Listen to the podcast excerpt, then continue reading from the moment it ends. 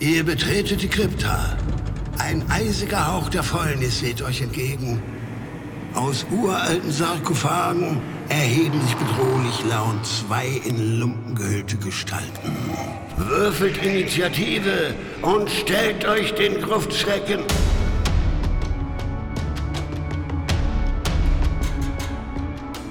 Gruftschrecken, der deutschsprachige Oldschool-Rollenspiel-Podcast. Willkommen zu dieser vorweihnachtlichen Gruftschrecken-Folge, in der Moritz und ich uns Themen widmen werden, die uns beim Pottwichteln zugelost werden. Und wir sprechen über zwei verschiedene Themen und beginnen damit, dass wir uns damit auseinandersetzen wollen, was gute SpielerInnen ausmacht. Ja, und da möchte ich direkt die Weihnachtsstimmung stören. Denn die Frage, finde ich, stellt sich überhaupt nicht. Ist ekelhaft, unerfreulich und unfassbar gatekeeperig, wenn es das Wort überhaupt geben sollte. Denn ich habe in den letzten Jahren mit so unfassbar vielen Leuten zusammengespielt, die so unfassbar unterschiedlich sind, so unterschiedliche Vorteile, Nachteile, Zeiten und überhaupt haben, dass ich denen eigentlich überhaupt keine Vorschriften machen möchte. Also es gibt natürlich ein paar Sachen, über die ich froh bin, aber tatsächlich, wenn ich ehrlich bin, bin ich über alle froh, die irgendwie mit mir zusammen spielen und wenn die dann irgendwann noch mal wiederkommen zum Spielen, egal ob online oder am Tisch, dann hat es ihnen irgendwie Spaß gemacht und dann ist das okay für mich. Ich habe sowieso immer irgendwie Spaß und wenn ich mir den selber machen muss, also ich finde die Frage, was macht gute SpielerInnen aus, äußerst unstatthaft. Ihr geht, pfui.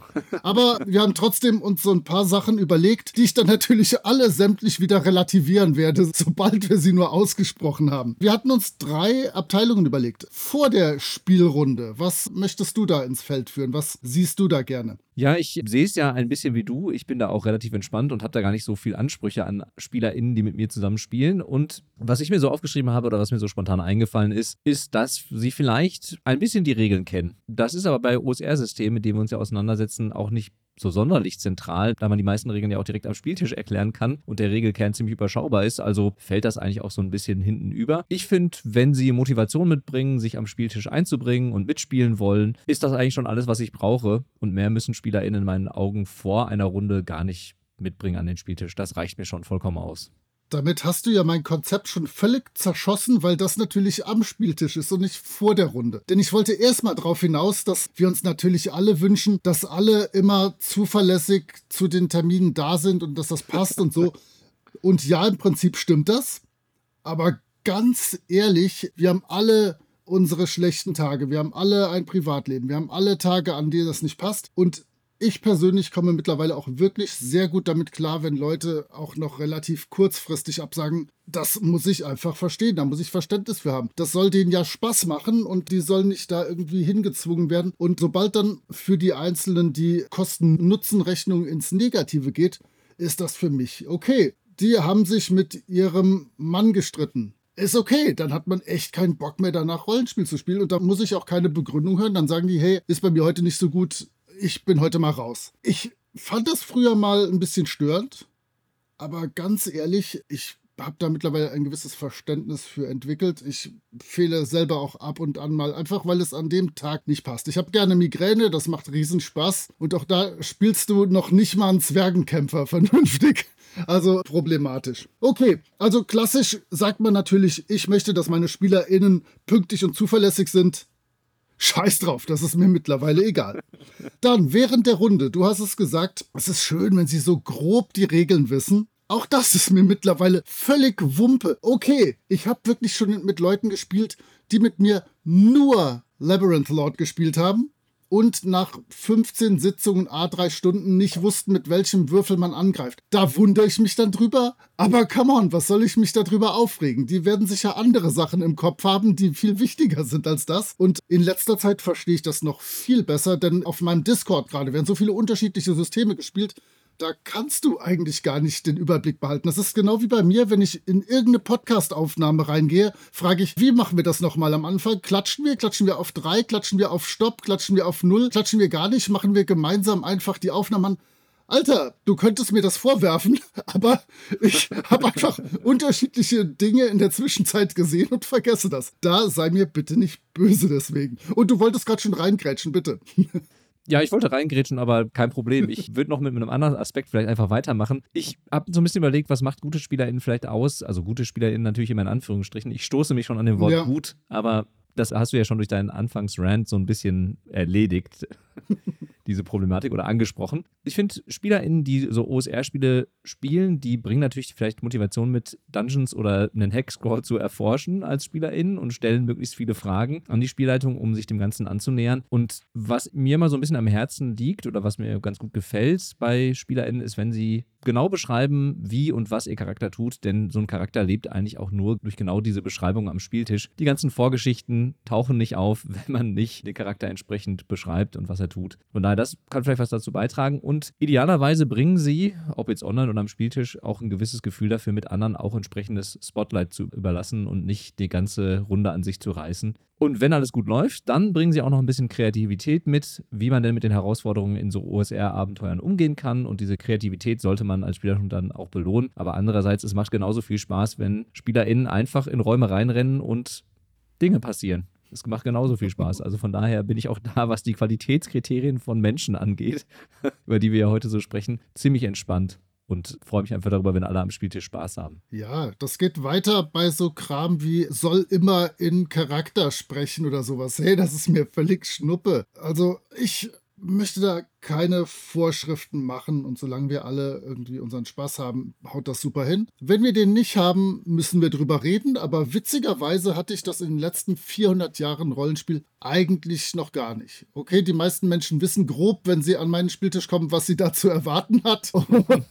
Nein, was sie da zu erwarten haben. Aber naja, also ich bin da wirklich nicht so, dass ich irgendwie Vorschriften machen möchte. Ich bin auch keiner, der sagt, du darfst nicht an deinem Handy sein oder so. Das stört mich alles. Solange es für dich okay ist, solange es für die anderen okay ist, solange das mit der Gruppe funktioniert, alles supi. Sollen wir zu nach der Runde rüberwandern oder bist du noch während der Runde? Gerne. Ich wollte nur noch mal einwerfen, dass das natürlich mit deiner Altersweisheit zu tun hat, diese Milde, die du mit an den Spieltisch bringst. Ja, ja, das ist wahr. Also das kam mit den ersten vier Millionen grauen Haaren zeitgleich. Nein, das ist wirklich so. Also ich habe in den letzten Jahren so viele Leute irgendwie zum Rollenspiel gebracht, die vorher Bedenken hatten, was das Hobby angeht, die irgendwelche Hemmungen hatten, die sich nicht mit Dingen wohlfühlten und so. Und da sollten wir denen doch diese Hürden möglichst gering machen, dass sie auch an diesem großartigen Hobby Spaß haben können. Sehe ich ganz genauso. Ich bin da genauso entspannt wie du. Wir wollten ja über das nach der Runde sprechen. Ich habe mir da nur aufgeschrieben, idealerweise freuen sich die Mitspielenden nach der gespielten Runde auf die nächste.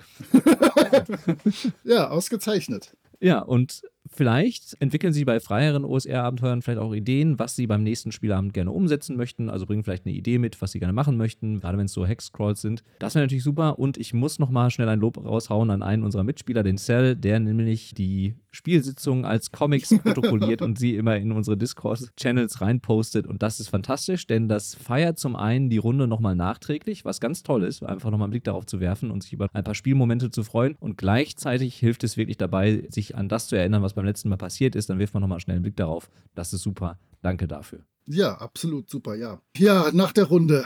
Es gibt Spielleitungen, die gerne hätten, dass die Gruppe sich bei ihnen bedankt. Das ist schön, aber manche haben das sogar richtig ritualisiert, aber auch das brauche ich nicht. Das ist schön, wenn mal einer sagt, Mensch, war ein netter Abend, Ast rein, weiter so, beim nächsten Mal bin ich wieder am Start. Ich habe jetzt für unsere, du bist ja dabei, super mega Dungeon Runde zumindest an den Schluss gesetzt, dass ich mit Stars and Wishes kurz aufhöre, weil ich das so ganz nett finde, sich zu überlegen, was hat in der Runde Spaß gemacht, worauf würde ich mich freuen in Zukunft. Aber auch das verlangt ja jetzt keine guten SpielerInnen. Das können ja alle machen. Und ich habe auch gesagt, wenn ihr nichts sagen möchtet, sagt ihr nichts. Sehr witzig finde ich das bei DCC. Das habe ich eine Zeit lang, so 2013, 14, habe ich da ganz viele Runden in Läden geleitet. Und da bekommst du, wie so bei so Pferdeturnieren, so kleine Schleifchen mitgeliefert, wo beispielsweise der beste Kill und sonst was und die coolste Aktion mit einem Schleifchen ausgezeichnet wird. Und das wird von der Runde vergeben. Also nicht von mir als Judge wie es ja bei DCC heißt, sondern da wird dann überlegt, wem gönnen wir diesen coolen Preis, der am Schluss wirklich so ein kleines Stoffnupsi ist, was man sich irgendwo hinheften kann. Aber das macht Spaß, weil da man doch mal überlegt, was ist passiert. Oh Mann, das hast du total cool gemacht, das fand ich super Weltklasse. Aber auch das hat alles nichts mit guten SpielerInnen zu tun. Das hat was damit zu tun, dass wir alle gemeinsam irgendwie funktionieren. Ich muss doch mal zurück zu während der Runde gerade reisen, weil es oft Leute gibt, die sagen, oh, der oder die sitzt da einfach so rum und macht nichts und würfelt zweimal. Und dann denke ich mir, ja, wenn das für die Person okay ist. Ich werde die dann als Spielleitung vielleicht ein, zwei, dreimal anspielen, aber wenn die da jetzt nicht schrecklich drauf einsteigt, sondern einfach da sitzt und vielleicht irgendwie Spaß damit hat, mit irgendwelchen Leuten Zeit zu verbringen, super, läuft, alles gut. Ja, nach der Runde, du hast es eigentlich schon gesagt, wenn die Leute sich auf die nächste Runde freuen, ist eine schöne Sache. Dann haben wir alle irgendwas richtig gemacht. Und ich hake noch mal einmal kurz ein. Ich glaube, das, was du ja auch angesprochen hast, mit der Vergabe von diesen kleinen Preisen am Ende einer Runde, das hat ja einfach was mit einer positiven Spielkultur am Spieltisch zu tun. Einfach ein bisschen das feiern, was man da gemacht hat und sich ein bisschen darüber freuen oder daran erfreuen, was man da am Spielabend erlebt hat. Und dann hat man noch mehr Spaß beim nächsten Mal. Ich finde das immer super. Bevor wir weitergehen zu Thema 2, magst du noch sagen, wer uns überhaupt diese beiden Wünsche gestellt hat? Denn ich war am Anfang kurz verwirrt und habe überlegt, ob ich das doch sagen soll, bevor ich jetzt losschieße und sage, wie unfassbar bescheuert diese Aufgabenstellung ist. Aber ich dachte, ah, er wird sich was dabei gedacht haben. Er sagt sich ja gleich noch. Nein, ich habe mir tatsächlich nichts dabei gedacht. Die Themen haben wir gestellt bekommen vom Rollenspiel Prepcast. Wir schicken hier liebe Grüße an euch und freuen uns über die beiden Themen und sprechen jetzt gleich weiter. Und ich höre euch tatsächlich in ausgewählten Folgen, aber nicht immer, weil ich einfach selber schon immer Spielleitung bin. Aber ich denke, dass man bei euch immer was mitnehmen und lernen kann. Aber ich persönlich bin so eingefahren, ihr wisst das. Mich verändert einfach nichts mehr. Aber das passt natürlich jetzt super als Überleitung, wenn wir nämlich vom Rollenspiel Prepcast reden, also dem Vorbereiten von Rollenspielrunden, haben wir noch eine Frage von euch bekommen, wo denn genau die Unterschiede für uns liegen zwischen der Vorbereitung auf eine Kampagne oder auf einen One-Shot. Ich schiebe direkt mal vorweg kurz ein, dass ich da gar nicht so viele Unterschiede sehe in der Vorbereitung von One-Shots und Kampagnen, denn Natürlich versuche ich viele Ideen mitzubringen und möglichst flexibel auf die Bedürfnisse der SpielerInnen zu reagieren. Und das machen einem OSR-Abenteuer in den meisten Fällen durch ihre Gestaltung eigentlich auch immer ziemlich einfach. Denn wenn man einen Hexcrawl spielt oder einen Dungeon Crawl, dann ist es ja meistens so, dass man eh nicht genau weiß, was die SpielerInnen machen werden. Und man muss halt flexibel auf deren Ideen reagieren. Und von daher sehe ich grundsätzlich erstmal nicht so einen riesen Unterschied zwischen diesen beiden Arten der Vorbereitung. Ja, ich fürchte auch, wir haben uns eine kleine Struktur gebaut, um zu schauen, ob wir so ein paar Unterschiede rausarbeiten können. Wir wollen über Kauf-One-Shots selbstgebaute One-Shots und Kaufkampagnen selbstgebaute Kampagnen reden. Gibt es bei gekauften One-Shots bei dir irgendwas Besonderes? Du hast gerade gesagt, ja, die sind meistens in der OSR relativ gut strukturiert oder aufgebaut. Das heißt, du liest die einmal und dann geht's los. Gibt es irgendwas noch, genau was du das. mitgeben Okay, okay, okay. nein, nein, genau das. Ich lese sie einmal, bereite mich natürlich darauf vor und vielleicht passe ich noch ein, zwei Kleinigkeiten an, wenn ich merke, das ist irgendwas, was ungeeignet geeignet ist, aus verschiedenen Gründen für den Spieltisch. Aber vor allen Dingen bereite ich mich darauf vor, flexibel zu bleiben, um auf die manchmal sehr abgedrehten Ideen der SpielerInnen zu reagieren. Und dann muss man halt auch improvisieren. Das liegt bei dem Spielstil, glaube ich, einfach schon direkt im Grundkonzept angelegt. Also von daher, ja, lese ich es mir durch, fühle mich vorbereitet und gehe an den Spieltisch und meistens klappt das ganz gut. Mm, ich mache noch zwei Sachen mehr, aber ansonsten ändert sich da auch nicht viel. Ich bin vergesslich und alt und deswegen schreibe ich mir Namen raus, damit ich nicht immer äh, der äh, sagen muss. Und ich notiere mir, auf welcher Seite im Abenteuer die Werte für die Gegner oder die Person sind, damit ich da dann nicht mehr noch unnötig rumblättern muss. Das sollte man von mir gar nicht denken, aber ich versuche wirklich immer, mich da relativ gewissenhaft und gut vorzubereiten, wenn ich es mit einem Kaufabenteuer zu tun habe. Und ja, im Bereich OSR ist das ganz easy. Im Bereich, was weiß ich, Krimi-Abenteuer sieht es da natürlich schon anders aus, wenn ich bestimmte Räume, bestimmte Zeiten, bestimmte Indizien, bestimmte Geschehnisse, Personen, Personen, die noch sich in den Konstellationen ändern und so habe, dann wird es etwas komplizierter. dann schreibe ich mir halt auch so Sachen wie Relationship Maps raus und solche Dinge und kopiere mir auf jeden Fall aus dem Abenteuer, wenn da irgendwie so ein Zeitplan oder so drin ist, den raus. Aber ansonsten, ich versuche wirklich auch immer das aus dem Buch zu leiten Aber mich ärgern dann halt so manchmal Dinge. Aber wenn die da stehen, dann stehen die dann. Spiele ich die auch erstmal so. Zum Beispiel zwei Orks pro Charakter. Das macht mich wütend. Da sind sieben Orks, zwölf Orks oder ein Ork, aber nicht zwei Orks pro Charakter. Dann schäume ich schon und überlege, ob ich das Abenteuer überhaupt spielen möchte.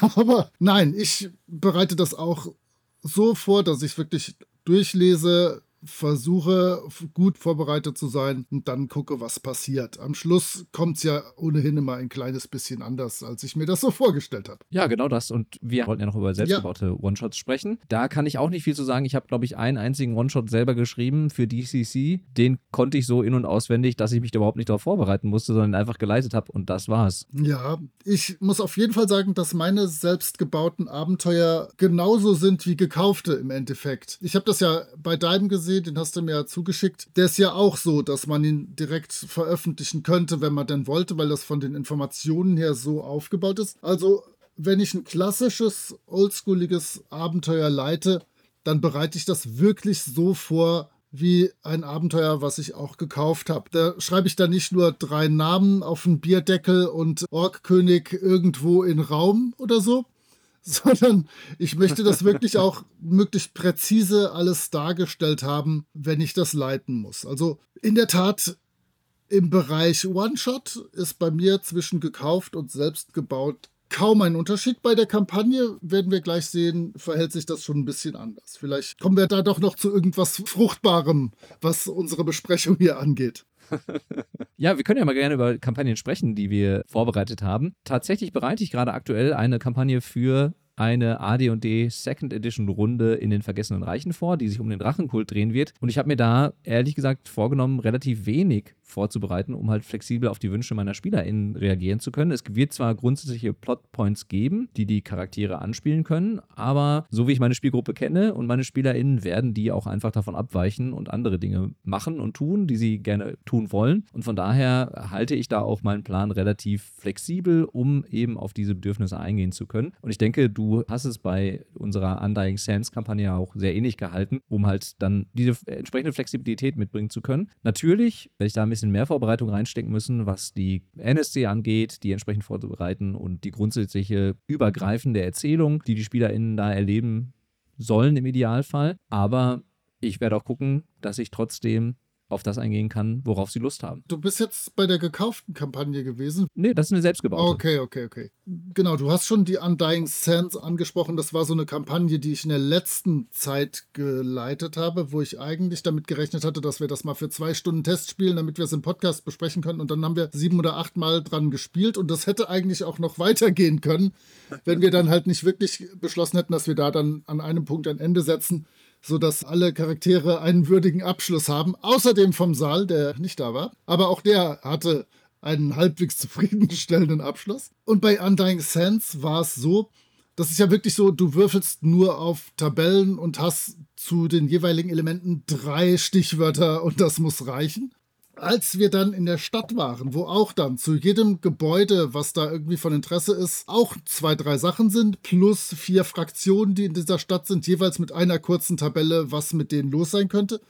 Da habe ich dann schon angefangen, einzelne Orte ein bisschen genauer auszubauen, wenn ich wusste, dass ihr da hingehen wolltet, dass da irgendwas passieren würde, weil ich sehr gerne improvisiere aber noch viel lieber habe ich irgendwas vorher genau festgelegt, weil ich mich dann nicht vor mir selbst der Handwedelei bezichtigen muss. Deswegen habe ich dann wirklich Regeln für untote Kamelrennen entwickelt und äh, solche Dinge und verschiedene untote Kamelrennställe ausgearbeitet und äh, etliche Personen, die da mit dem untote Kamelrennen-Zirkus zu tun hatten. Also ich fühle mich da dann wirklich wohler, wenn irgendwas fest definiert ist. Genauso wie ich gerade ein paar aufeinanderfolgende Troubleshooters, Abenteuer, die in Deutschland spielen, gebaut habe. Auch die habe ich zwar erstmal auf einer groben Basis aufgesetzt, aber ich habe die dann die Stellen und Personen so genau beschrieben wie möglich, damit da nicht für mich selber Unsinn passiert. Ich möchte es dann auch gerne klar haben. Ja, ich habe natürlich die klassischen AD und D und D und D Kaufkampagnen allesamt gelitten irgendwann mal. Alles von Dragonlance über die größeren in den Forgotten Realms Ich weiß gar nicht, ob ich da irgendwas besonders mache. Auch da schreibe ich mir wichtige Dinge raus, womit ich rechne, was in den nächsten Sitzungen passieren könnte. Drachenlands ist natürlich wirklich nochmal so ein Ding, weil das komplett auf der Bahn läuft, als wäre es für DSA geschrieben. Aber sonst hast du ja immer relative Freiheiten und kannst dann schauen, wo es hinläuft. Ich weiß auch nicht. Ich mache da gar nichts Besonderes. Und wenn ihr euch jetzt irgendwie Tipps von Leuten von vor dem Krieg erwartet habt, kann ich da gar nicht so mit dienen. Also ich lese das gut durch, ich schreibe mir Dinge raus, die mir wichtig vorkommen und wo ich nicht möchte, dass die mir in der Sitzung verloren gehen oder die, die schief laufen. Aber sonst mache ich, ja, ihr wisst ja, mit Wasser kochen und so. Das ist bei mir ganz ähnlich. Ich habe gerade eben für meine besagte AD&D 2 Runde die Schwert der Täler-Kampagne geleitet und die ist unfassbar railroadig. Mhm. Da habe ich mich auch so vorbereitet, ich habe sie mir vorher durchgelesen und improvisiere dann auch entsprechend am Spieltisch und versuche das dann ein bisschen anzupassen, gerade diese railroadigen Parts. Manchmal muss man aber auch einfach ganz ehrlich sagen und auf der Metaebene die SpielerInnen informieren und sagen, diese eine Stelle ist jetzt einfach blöd und da müssen wir jetzt gemeinsam durch und dann macht man weiter, um halt Spaß zu haben mit diesem Abenteuer. Ich würde aber ganz gerne noch eine andere Kampagne empfehlen, die mir nämlich und meinem Spielleitungsstil sehr entgegenkommt, und zwar die Kampagne zum Schatten des Dämonenfürsten von System Matters, die wir natürlich auch verlinken werden. Denn da ist es so, dass fast jeder Teil dieser Kampagne auf zwei DIN A4 Seiten super übersichtlich zusammengefasst ist, sodass man das direkt vor dem Spieleabend einmal lesen kann. Und als Mensch, der einen Vollzeitjob hat und Kinder, ist das wirklich sehr, sehr dankbar, wenn man sich einfach nochmal zehn Minuten nimmt vor dem Spielabend, einmal das durchliest und es sofort leiten kann und es funktioniert einwandfrei. Das hat mir wirklich richtig gut gefallen. Weißt du zufällig aus dem Stehgreif, wie die Kampagne heißt? Natürlich nicht. Weil in Schatten des Dämonenfürsten habe ich zwar mir alles brav gekauft, aber es ist nicht so schrecklich meins. Aber ich glaube, die Sachen dafür sind sehr gut. Da, da gibt es tatsächlich wenig dran zu meckern, ja. Super, ja. Ich bin noch bei selbstgebauten Sachen. Und lass uns mal überlegen, es gibt ja die beiden klassischen Ansätze Bottom-up und Top-down. Bist du jemand, also wenn du dich jetzt an deine Forgotten Realms Kampagne erinnerst, die du gerade zusammenstellst, bist du jemand, der von einer Location, von einem Ort ausgeht und dann aufs Große plant? Oder bist du einer, der erst das Große plant und dann in die einzelnen Orte reingeht und sich die genauer anguckt? Bei mir wird es so sein, dass ich die grobe Idee oder die umfassende Geschichte im Kopf habe und dann werde ich von da aus dann auf die einzelnen Elemente eingehen. Und das hängt natürlich auch ganz viel davon ab, was die SpielerInnen am Spieltisch machen wollen. Wenn sie dann zum Beispiel sich magische Waffen besorgen müssen, um gegen einen Drachenleichnam antreten zu können, dann hängt es natürlich davon ab, welcher Reihenfolge gehen Sie vor, wo vermuten Sie irgendwelche Waffen oder wo, wo, vermuten Sie magische Gegenstände. Das heißt, ich habe das grobe Konzept im Kopf, ich habe die übergreifende Geschichte im Blick, aber alles weitere werde ich dann immer dann vorbereiten, wenn die SpielerInnen mir Signale geben, was sie denn gerne machen wollen in der nächsten Sitzung. Bei mir ist es nämlich klassisch so, dass ich eigentlich wahrscheinlich bisher 95 Prozent in einem kleinen Örtchen angefangen habe und dann halt die Welt sich mit den Charakteren habe entwickeln lassen und dann erst geguckt habe, was gibt es da sonst. Ich habe natürlich dann ich weiß, da ist irgendwie im Südwesten eine große Stadt, aber da kommen die eh erstmal nicht hin. Dann ist links erstmal der Wald der Toten und so und dann werden die vielleicht da erstmal hingehen. Und dann habe ich halt geschaut, wie sich das weiterentwickelt und dann habe ich diese Kampagne immer so, ja, zwei, drei Schritte vor der Gruppe weiterentwickelt. Jetzt, unseren Mega-Dungeon, bin ich tatsächlich anders angegangen. Ich habe erstmal die große Planung gemacht. Ich habe den großen Hintergrund des Ganzen. Ich habe die Stadt, wo gestartet wird. Und dann gibt es mehrere Orte, an denen man dieses Unterreich betreten kann. Dieses Untertraumstadt, wie wir Fachleute sagen. Und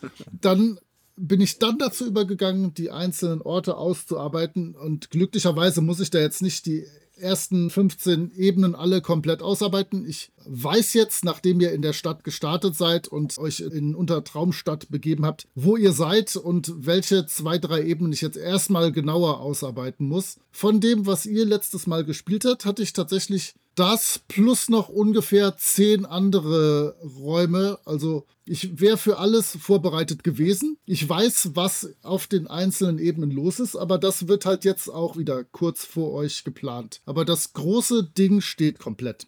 Okay, ich glaube, wir haben alle unsere Ideen besprochen, wenn ich das so richtig überblicke. Aber ah, wir haben natürlich noch viel, viel mehr Ideen. Aber, natürlich äh, haben wir noch viel, viel mehr Ideen. aber nicht jetzt. Ja, nicht jetzt. Die haben wir noch nicht vorbereitet und improvisieren das genau. einfach ein bisschen. Richtig, richtig. Bedanken uns aber nochmal ganz herzlich beim Rollspiel Prepcast für die Themenvorschläge und hoffen, dass auch unsere Themenvorschläge gut ankommen und wünschen euch entspannte Feiertage. Jo, Haut rein. Ciao. Ciao.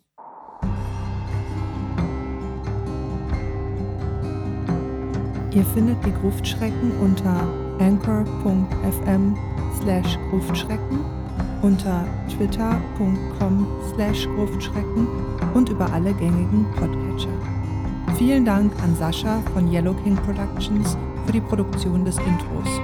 Dank auch an Nick DiSalvo und seine Band Elda für die freundliche Genehmigung, ihren Song 3 für das Outro nutzen zu dürfen. Wir freuen uns über inhaltliches Feedback, positive Bewertungen und neue HörerInnen.